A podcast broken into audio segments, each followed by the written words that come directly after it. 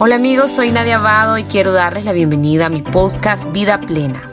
En este espacio, que es también el espacio de mis Facebook Live semanales, estaremos abordando temas de crecimiento y desarrollo personal. Sean todos bienvenidos a este encuentro de amor y de crecimiento. Vamos a hablar muchachos hoy de pedir perdón y perdonar. Son dos cosas relacionadas pero muy diferentes. Y este es un tema bastante difícil porque cuando hablamos del perdón viajamos al pasado. Viajamos y nos conectamos con el dolor, con aquello que pasó en aquella etapa, en aquella época, cuando era niña, cuando era adolescente, o hace tres meses, o hace tres años. Entonces, ir al pasado y ver la herida y, hablar de estos temas no es fácil, ¿verdad? No es fácil para ustedes escucharlo, los que tal vez estén más eh, tocados con este tema. Y para mí pues tampoco no es fácil, pero ya a mí yo siento que me, tengo la guía, pues la luz divina que, que, ya pues no me, ya no me da miedo pues. Em, sin embargo, esta es como la tercera vez en tres años que hago este live y siempre este live en particular yo siento algo espiritual muy fuerte y es aquí donde muchos los seres humanos estamos pegados. Entonces, lo vamos a hacer sabiendo que es un tema muy profundo, muy profundo y que quizás eh, yo no voy a llegar a esas profundidades y menos en una hora y que tiene una dimensión espiritual, una dimensión psicológica, una dimensión emocional. Entonces vamos como a llevarlo de manera general y en la medida en que, en que sea más digerible, porque como digo, es algo demasiado profundo y el perdón eh, para todo es algo diferente. Em, según lo que hayamos vivido. Entonces, bueno, voy a empezar con una definición de qué es pedir perdón, porque a veces estás de un lado de la moneda y a veces estás del otro lado de la moneda. Entonces, a veces la paseamos, a veces eh, cometemos errores, cometemos faltas, pues porque así somos todos los seres humanos y nos toca pedir perdón. Nos toca pedir disculpas, nos toca ser humilde y nos toca reconocer. Y eso no todo el mundo lo logra. Entonces, el pedir perdón eh, lo, que tenemos que saber cuando nos toca a nosotros es que es un acto de liberación. Y es un acto de liberación porque cuando vos le vas a pedir perdón a alguien, te vas a liberar vos mismo, vos misma, de tu culpa, de tu remordimiento, de eso que andas cargando. Y desde cosas tan como alguna ofensita que le dijimos a nuestros hijos y después nos sentimos malos padres o malos hijos porque le, contesté feo a mi mamá o le dije algo horrible a mi papá. Entonces el pedir perdón es una práctica que no solo los va a liberar a ellos, pero también te va a liberar a vos, te va a quitar ese sentido de culpa. Entonces definitivamente vale la pena no vivir con remordimientos y no vivir con, con nada que uno tenga en el corazón. En segundo lugar, pedir perdón en realidad es un acto de coraje, es un acto de valentía, es un acto que habla muchísimo de vos. El día que ustedes metan las patas, el día que ustedes eh, hayan hecho algo, atrévanse, pidan perdón, porque se van a sentir ustedes bien con ustedes mismos, van a decir, lo hice, pedí perdón, estoy libre, ya, ya, ya hice mi parte y también le van a ayudar a la otra persona. Entonces, en realidad es un acto que habla muchísimo de alguien. Eh, el poder reconocer esos errores y obviamente esto nos va a llevar a un estado de libertad y de paz interior. En tercer lugar, el acto de pedir perdón a alguien es un acto en verdad de compasión y de empatía. Porque hay muchas personas que tienen mucha soberbia y saben que metieron las patas, que la pasearon, que fui infiel, que traicioné, que robé, que lo que sea que haya pasado, punto com, y la persona lo sabe y se queda callada, es un acto de soberbia. Y la persona que, fue, no me gusta decir víctima porque nadie es víctima, pero la persona que, eh, quien, quien fue, digamos, perjudicada por esto, queda atada. Entonces, cuando vos venís y pedís perdón, ayudás a que esa persona, es un acto de compasión con esa persona porque ayuda a que esa persona se libere también. Te libero yo a vos y me libero a mí mismo y nos liberamos todos. Entonces es un acto pedir perdón de compasión y de, y de empatía. En cuarto lugar, es importante pedir perdón, muchachos, porque todo lo que nosotros damos es lo que recibimos. Y es sí, eso es una ley de la vida. Vos das amor, recibís amor. Vos vas en la calle y le sonreís a alguien, la persona te va a sonreír de vuelta. Rara vez alguien te va a hacer chinela. La persona te va a sonreír. Entonces, cuando vos das perdón, vos también vas a recibir ese perdón. cuando vos das amor, ese amor lo vas a recibir. Y si vos sos una persona que no sos capaz de pedir perdón, la, la vida da vueltas y el día de mañana alguien te va a hacer una trastada y no te van a pedir perdón.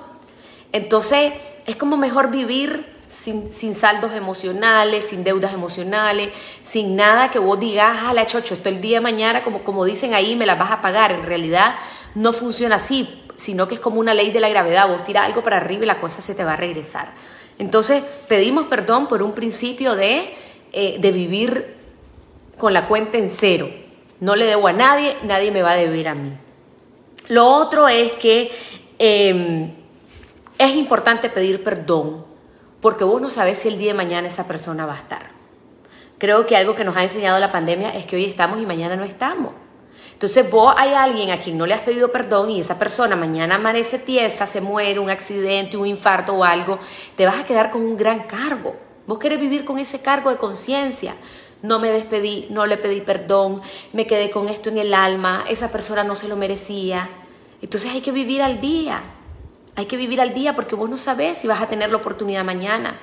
Entonces, la oportunidad de pedir perdón es hoy, es ahora, es mañana, en la mañana es, tomar ya el asunto porque vos no sabés. A mí me encantó el testimonio que, le dije a Cristiana, eh, que hice, que nos compartió Cristiana, porque yo le dije que ¿cómo te sentiste al no poderte despedir ni de tu papá ni de tu marido? Porque los dos se murieron en accidentes trágicos. ¿Cómo fue el no poder despedirte, el no poder decir adiós, sino que te llamaron y te dijeron está muerto? Entonces ella dijo, ¿despedirme para qué? ¿Para qué? Y eso a mí me impresionó mucho porque en realidad cuando vos no tenés deudas emocionales, claro que la despedida es linda, te despedí de tu ser querido, pero ya no es tan necesaria porque no hay nada que decirle. O sea, no, no tenés ninguna deuda ni con tu papá ni con tu esposo, como, mira, como que fui mala mujer o como que fui mala hija en algún momento, perdóname. No.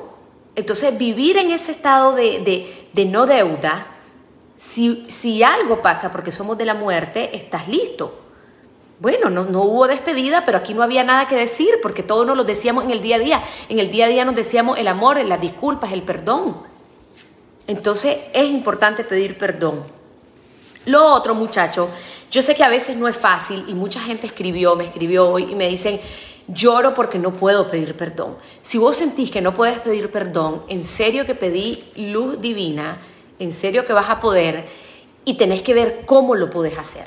Tal vez no tenés el valor de ir a hablar donde la persona o llamarla por teléfono, pero tal vez podés escribirle una carta, un correo electrónico por último, en donde le digas a la persona, mira, estos fueron mis fallos, yo me arrepiento, yo te pido perdón, yo reconozco esto, creo que de tu parte también lo otro, o sea, lo que se tenga que decir. Entonces vos no tenés ese valor, pues tal vez inténtalo por escrito, pero vas a poder. Tenés que creer en vos, en que vas a poder, es súper importante. Y número siete, a veces las personas no piden perdón por miedo al rechazo. Ya ha pasado tanto tiempo, yo nunca le pedí perdón, mejor no voy porque me van a tirar la puerta en la cara, porque no me, no me van a recibir o porque no me va a contestar el teléfono y yo no quiero sufrir de que no me contesten el teléfono. Entonces, tenés que vencer ese miedo, porque te vas a liberar.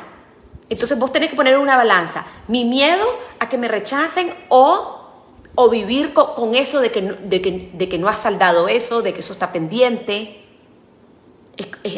O sea, ir a pedir perdón es de alguna manera también es arriesgarse, es exponerte, es estar incómodo, es la incertidumbre si me van a aceptar o no el perdón. Lo tenés que hacer. Es como el miedo, o sea, es un, es un tipo de miedo. Aunque tengas miedo, hacelo.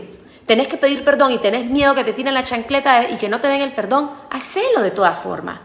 Vos vas a por lo menos decir, yo ya lo intenté, qué rico, ya lo dije, ya lo hice. Si la otra persona no lo aceptó es problema de ella, pero ya hiciste tu parte. Entonces, no tengan miedo a ese rechazo. Eh, te puedes preparar psicoemocionalmente para, e, para, para un posible rechazo, si lo hubiera, y vale la pena, vale la pena pedir perdón. Vamos a hablar ahora del otro, del otro lado de la moneda, el perdonar. Quizás esta es la parte más sensible, porque es la parte como que nos toca a todos eh, eh, cuando, cuando alguien hizo algo que nos hirió, algo que, que no hemos podido superar o lo que sea. Entonces, reflexiones en torno a perdonar. En primer lugar, vos, hay gente que me dice, Nadia, es que yo no puedo perdonar eso. Es que ni lo perdono ni lo olvido. Es que fue tan horrible que, que, que yo no puedo. Esa persona murió para mí.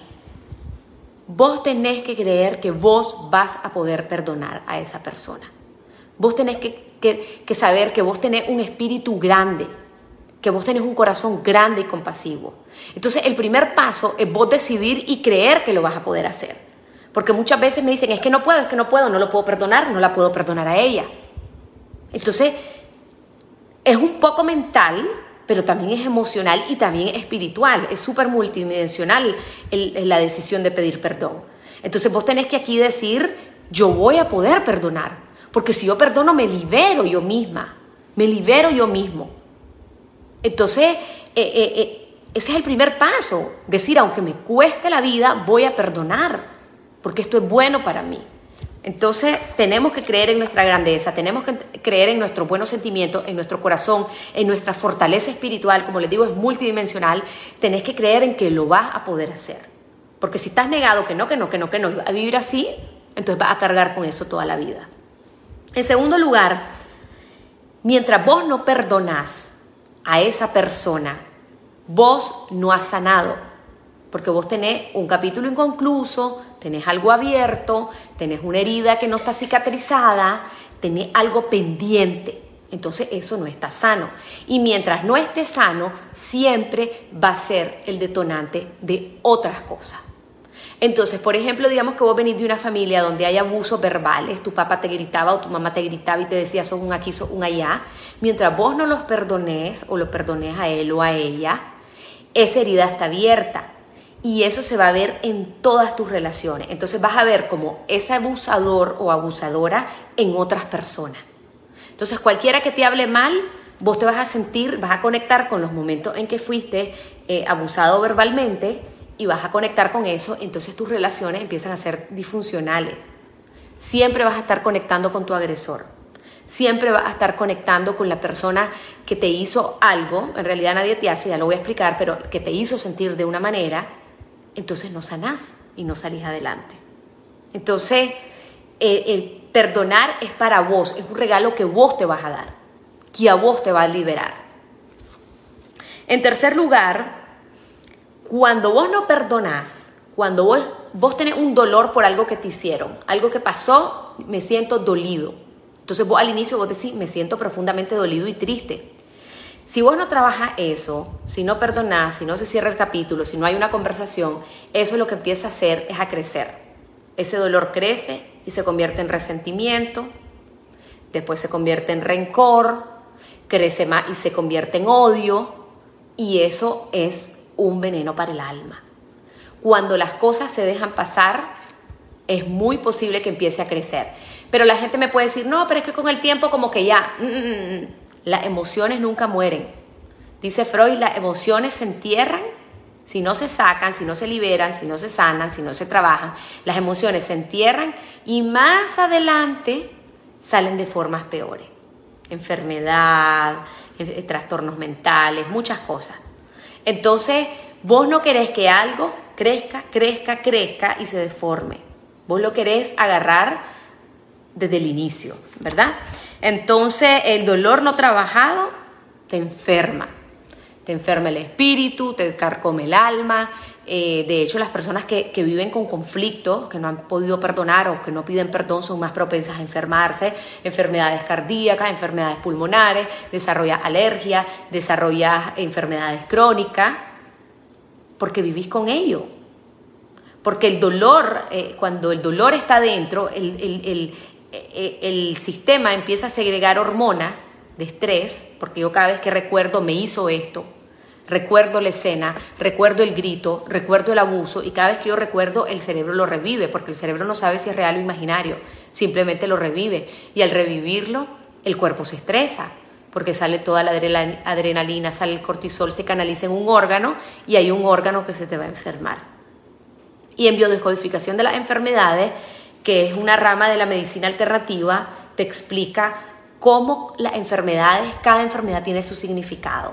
Te enfermaste de los riñones, está relacionado con el miedo. Te enseñaste, te enfermaste de los pulmones, está relacionado con la tristeza.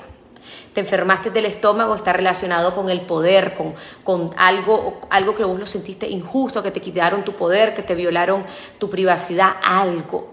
Entonces, todo tiene una raíz psicoemocional, tiene una raíz espiritual, porque somos eso. Somos cuerpo, mente, espíritu. Tenemos emociones.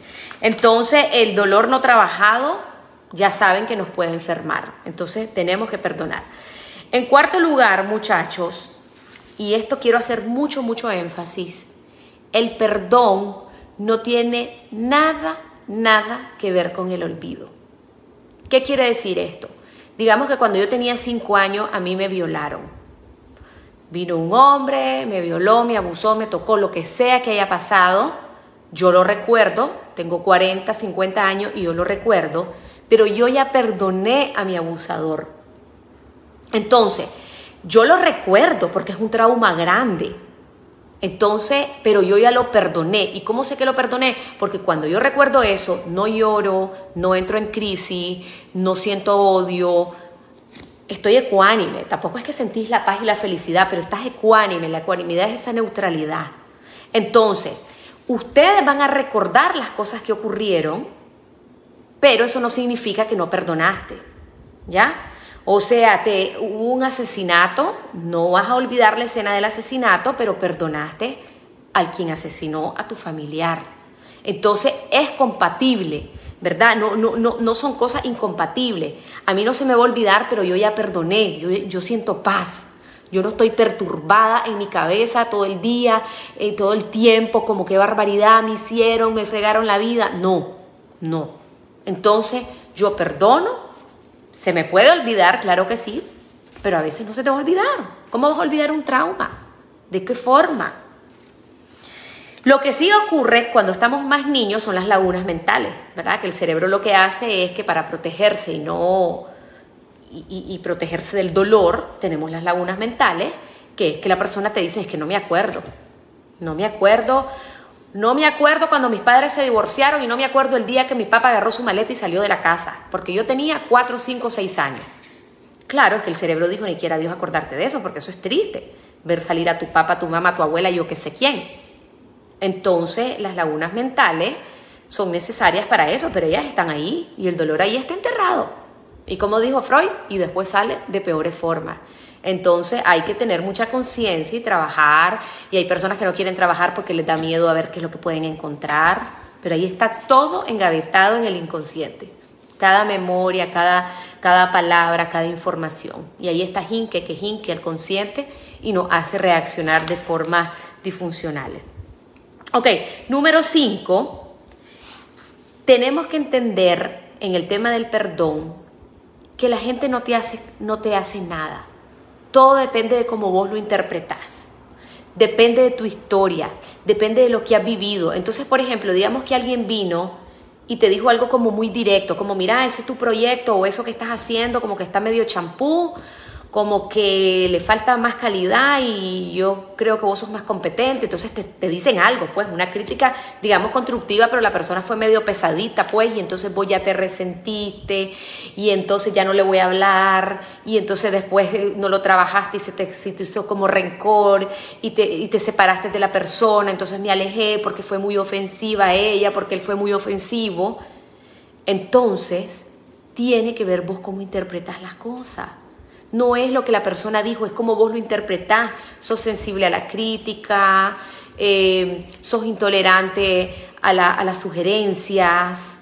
Eh, de pronto en tu niñez como que te criticaron mucho, entonces quedaste como medio traumadita, traumadito, entonces cualquier cosa que te digan hoy en el presente se te activa la herida y se me activa, entonces yo me resiento y después me, me guardo resentimiento y mejor me alejo y no quiero saber de ese ni de esa. Entonces todo depende de vos, no es de lo, del otro. Depende de tu percepción. Alguien te pudo haber dicho, mira, pues qué horrible eso. Que no. Ah, bueno, esta es la opinión de esa persona. Para mí esto está bien hecho. Para mí esto está bien, esa es la opinión de esa persona. Y la opinión es válida, porque es la opinión de la persona. Entonces, el resentimiento, el rencor, el perdón y todo esto de lo que estamos hablando tiene mucho que ver cómo vos percibís, cómo vos recibís lo que la gente te, ofrece, lo que la gente te da.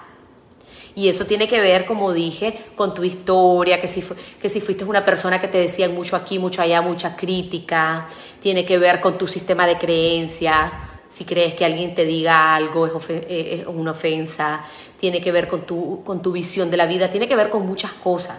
Entonces al final depende mucho de nosotros. Y es importante aquí resolver el pasado. Cuando vos trabajas en tu niño y en tu niña interior, tal vez tenemos un niño adentro sensible porque la mamá era muy crítica o porque el papá era muy descalificativo, entonces yo traigo esas heridas de rechazo o de humillación, entonces yo en mi vida adulta lo expreso así. Entonces, entre más vayamos al pasado, trabajemos, veamos qué hay, qué heridas tengo, qué me pasó, cuándo me pasó, cómo me pasó, en, en la medida en que estemos más sanos, te va a ofender menos en el presente te van a decir cualquier cosa y a vos te va a valer popa. Entonces no te vas a resentir, entonces ya no entras en ese ciclo del perdón, de te perdono, de... no hay conflicto cuando estás trabajando el pasado. Es necesario trabajar el pasado para poder tener relaciones donde, donde no lleguemos a te perdono y me perdonas. Número seis, es súper importante muchachos tener esta madurez, esta nueva conciencia, esta visión de que todo el mundo hace lo mejor que puede. Todo el mundo lo hace como puede, todo el mundo opera desde su nivel de conciencia, todo el mundo hace lo que cree correcto. A mí me parece correcto que robar en esta situación es importante porque de esta forma yo le voy a dar de comer a mis hijos y eso es lo que la persona cree y de ahí no la vas a sacar nunca. O las personas que, que matan en el nombre de las religiones. Yo muero por esta causa voy a poner un coche bomba, yo soy el que conduzco el coche bomba porque esta bomba se va a explotar en una iglesia cristiana o budista o hinduista y yo muero por la causa. La gente, ese es su nivel de conciencia, eso es lo que ellos creen, esa es su convicción, su, su, su eso.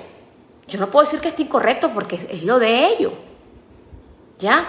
Entonces, cada quien opera desde su nivel de conciencia, desde su nivel de creencia, desde sus convicciones, desde lo que cree. Entonces, al decirle yo esto, quiero decirles que hay en el mundo, habemos muchas personas inconscientes. Y el, y el gran maestro de eso fue Jesús. Cuando Jesús estaba en la cruz, Jesús que fue un pan de Dios, fue una belleza. Hacía milagros, predicaba, era puro amor y lo fueron a clavar y a crucificar y se le burlaban y lo escupían y lo flagelaban y le hacían de todo. ¿Qué fue lo que dijo Jesús? Que fue el gran maestro. Padre, perdónalos porque no saben, no saben lo que hacen. En palabras de hoy en día, Padre, perdónalos porque son inconscientes, porque son ignorantes, porque no saben lo que están haciendo. Él lo enseñó. Si es que Jesús es el, Jesús es el, es el psicólogo, es el maestro, es el psiquiatra, eh, eh, él, él es el revolucionario, él es espiritual, porque todo en la Biblia es pura psicología y es pura espiritualidad con otras palabras. Entonces, cuando ustedes se sientan ofendidos, ustedes pueden darse el permiso de decir, bueno, esa persona me hizo sentir a mí ofendida, no sabe lo que hizo. Y, yo sé que es bien duro decir, porque vos decís, y entonces justificamos a todos los asesinos, a los agresores y a los violadores. No, no lo va a justificar. Pero la normalidad es relativa. Les voy a explicar esto de la relatividad.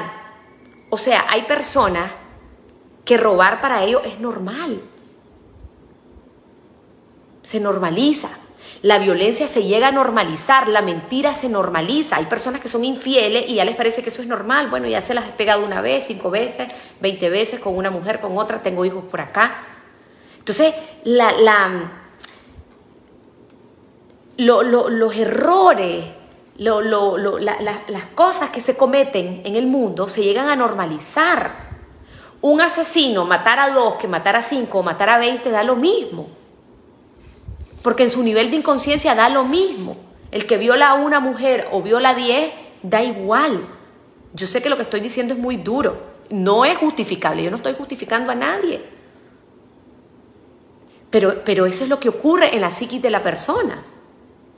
Entonces, si yo soy un asesino en serie, pues, pues da igual, matamos a 20 o ponemos una bomba y matamos a 100 ahí. Entonces, la gente opera desde su historia, desde su realidad, desde su nivel de conciencia. Entonces, cuando vos sos parte de este sistema, y en ese caso vos sos el perjudicado, va a ser más fácil perdonar cuando entendés que esa persona no tiene conciencia. ¿Qué es fácil? No. No, no es fácil.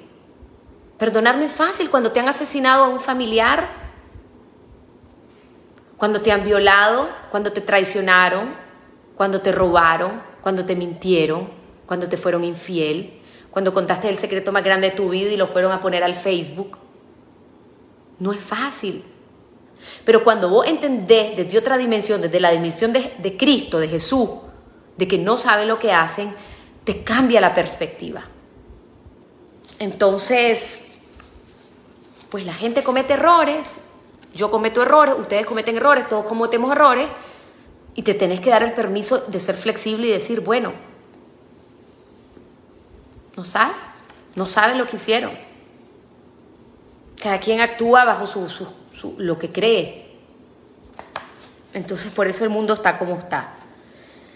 Lo siguiente, y esto es bien importante, número 7.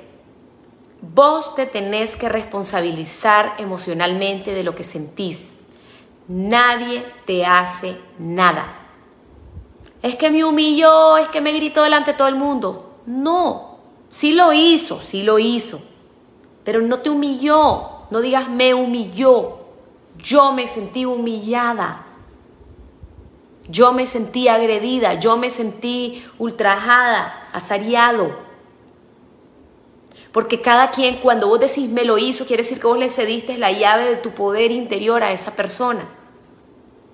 Entonces, una nueva conciencia en el perdón, y por eso es que hay escuelas que dicen que el perdón no existe, que no hay nada que perdonar, y en realidad es así, pero es muy, es muy profundo esto y no lo voy a llevar a esa dimensión, pero en realidad no hay nada que perdonar, porque nadie te hace nada. Es como complejo entenderlo con la, con la cabeza, pero es que nadie te hace nada, porque cada quien actúa desde su nivel de conciencia y, por, consiguiente, como cada quien opera desde su nivel de conciencia, vos también sos responsable de cómo lo recibís.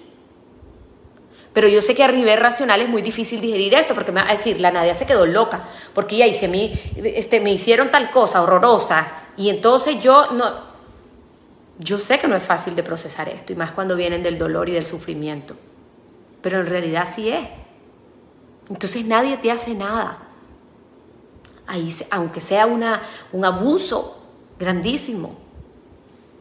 Pero bueno, eh, eh, eh, es una cuestión que yo le dije que era bien densa, era bien profunda y pues tal vez no a la primera no te entre y vos decís, esto no, no puedo.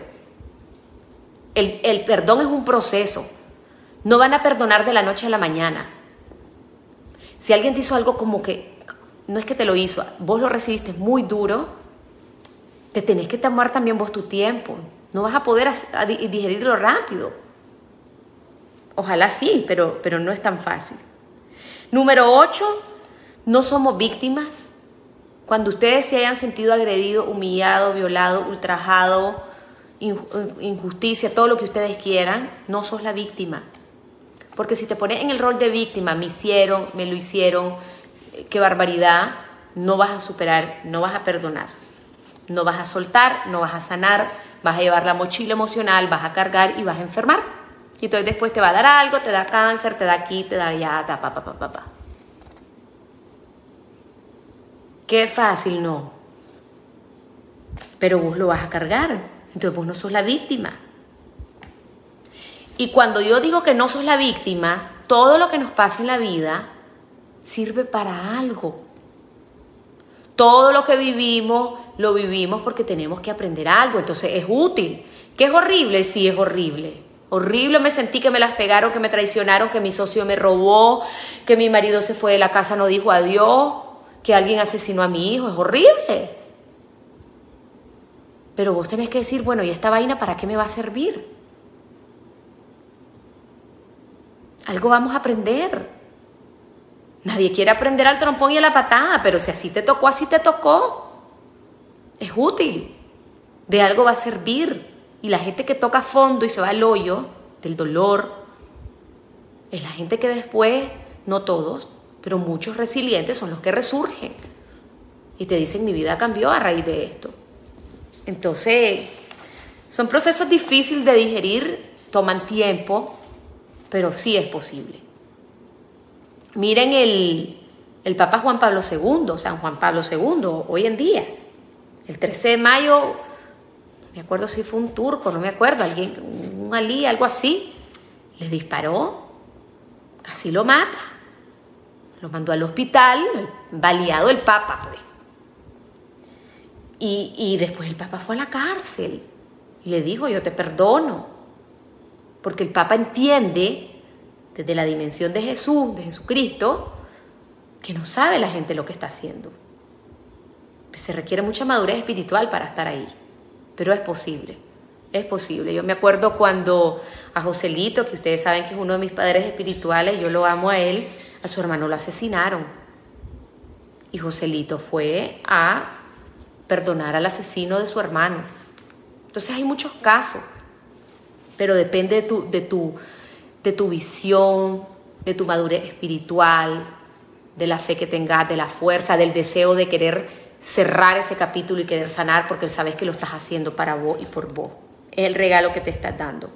Número nueve, cuando vos andas rencor, odio o resentimiento o lo que andes ahí, a la única persona que le hace daño es a vos. Y muchas veces pasa de que vos andas cargando y supuestamente el que te hizo algo ni cuenta se da. Y vos andás en la sufridera. Entonces, el que quiera parar de sufrir tiene que perdonar. Y voy al siguiente punto, que es el número 9. ¿Qué pasa cuando el perdón nunca llegó? Asesinato, violaciones, humillaciones, traiciones y nunca te pidieron perdón. Cuando el perdón no llega, podés perdonar. Y tenés que perdonar por vos. Entonces hay muchas formas de hacerlo. La manera más segura y garantizada, con un psicólogo, con un terapeuta. Hay terapias que vos le vas a hablar a la, foto de esa persona y vos le vas a decir, este, fulano de tal, el perdón no llegó, pero yo te perdono y hoy decido ser libre y me libero y te libero y hoy decido vivir en paz. Y entonces hay toda una terapia. Hay varios tipos de terapia. Entonces, eh, hay que trabajar, soltar y perdonar ese perdón que nunca te dieron y vos no vas a esperar cinco meses o diez años a que llegue ese perdón y tal vez nunca va a llegar. Y vos decís, pero ¿cómo es posible que sea tan malo? No la reconozco, no lo reconozco a él. ¿Cómo es posible que no me pida perdón? ¿Quién sabe, hermanito, que anda en la cabeza? Y no va a llegar el perdón nunca. Y vos no vas a dejar de vivir hasta que te pidan perdón. No. Vas a aprender a vivir sin ese perdón. Y vas a aprender a soltarlo y a liberarte de una manera única, solo.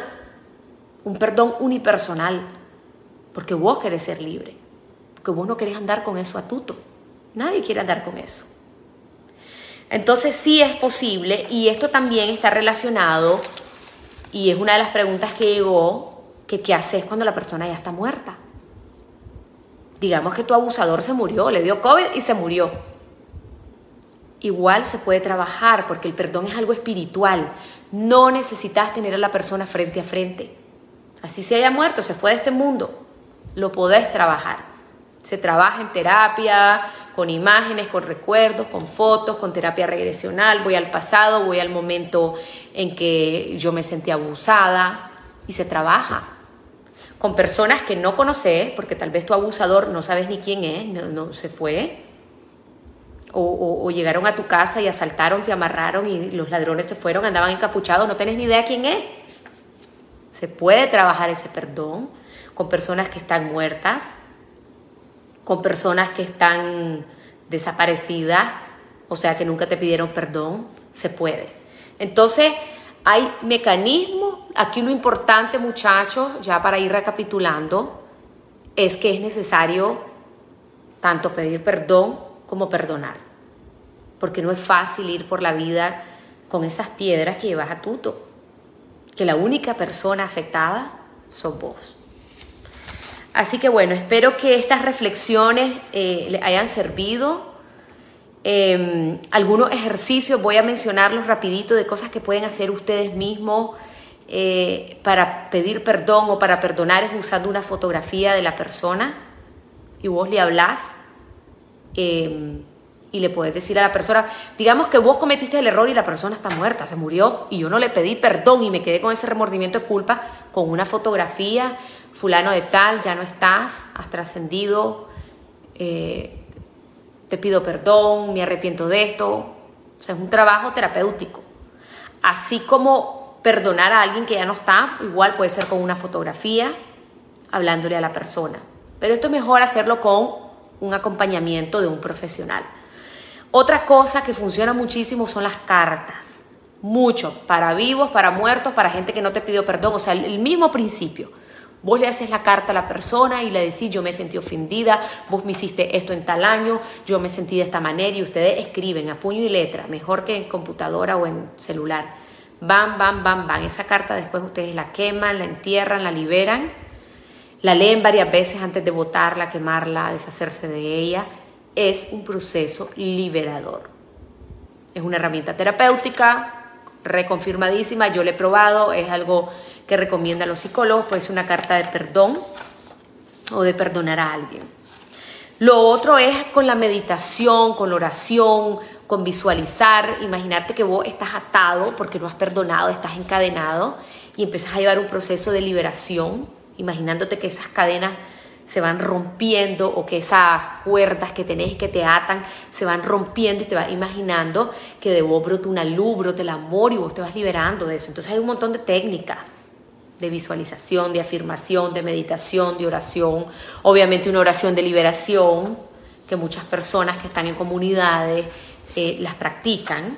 Hay que buscar eh, el gremio religioso, que es muy, muy liberador, para que les practiquen alguna oración de liberación, eh, de cadena, de rencores, de violencia, de lo que sea. Y lo otro es eh, que este trabajo también es un poco fuerte, pues bueno, dependiendo, ¿verdad? Porque es que los grados de todo lo que te ha pasado es diferente lo que le pasó a uno que lo que le pasó al otro, pero es visualizar a la persona que no has podido perdonar y imaginarte una práctica de perdón que vos viendo a esa persona, las dos personas se miran a los ojos y eh, hay una reconciliación, ¿verdad? Hay, sonrisas, hay abrazos, entonces es el mismo trabajo de visualización es terapéutico, siempre yo digo, vayan a terapia para eh, garantizar hacer las cosas como se deben. Porque nuestra libertad no tiene precio, nuestra libertad vale oro y lo único que podemos conquistar nuestra propia libertad somos nosotros mismos. Hemos llegado al final de este episodio y quiero darte las gracias por haberme acompañado. Te invito a seguirme en todas mis redes sociales como Nadia Abado. Desde ahí siempre estoy compartiendo contenido de crecimiento, motivación y desarrollo personal. Te espero la próxima semana.